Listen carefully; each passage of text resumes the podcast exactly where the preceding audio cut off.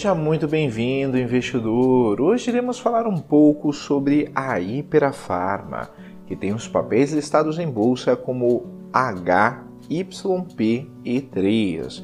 Mas antes, se você não é inscrito no canal do Investidor BR no YouTube, não deixe de se inscrever no canal e ativar as notificações, assim você vai receber as nossas novidades. Lembrando que todos os dias são postados diversos novos vídeos aqui no canal sobre o que há de mais importante no mercado financeiro. Acompanhe também o nosso podcast Investidor BR nas principais plataformas de podcast. Voltando à notícia, conforme o site Money Times, PGR fecha a delação com o fundador da Hiperafarma, que prevê uma multa recorde de um bilhão de reais. A Procuradoria-Geral da República enviou nesta segunda-feira para homologação do ministro Edson Fachin do Supremo Tribunal Federal a delação de João Alves de Queiroz Filho e outros ex-três executivos da Iprafarma, informou a Reuters, uma fonte com conhecimento direto do assunto.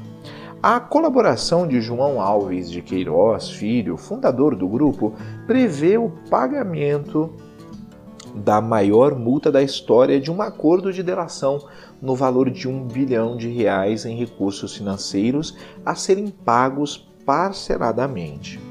Há ainda outros 95 milhões de reais que serão bancados pelos demais delatores ligados ao grupo.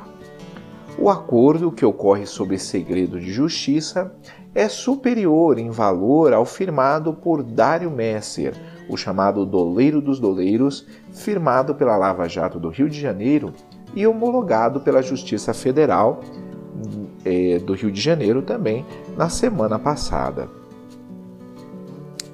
Nesse acordo, a estimativa é de que o doleiro devolva um bilhão de reais em bens. Procurada por e-mail, a companhia informou que não comentará a questão referente à delação. Em abril de 2018, Queiroz Filho pediu afastamento da presidência do Conselho de Administração da Hiperafarma em meio à investigação envolvendo a delação premiada de um ex-executivo da empresa, segundo a reportagem da Reuters na época. Irei deixar na descrição o link dessa notícia e de alguns livros que podem ser de ajuda na sua educação financeira.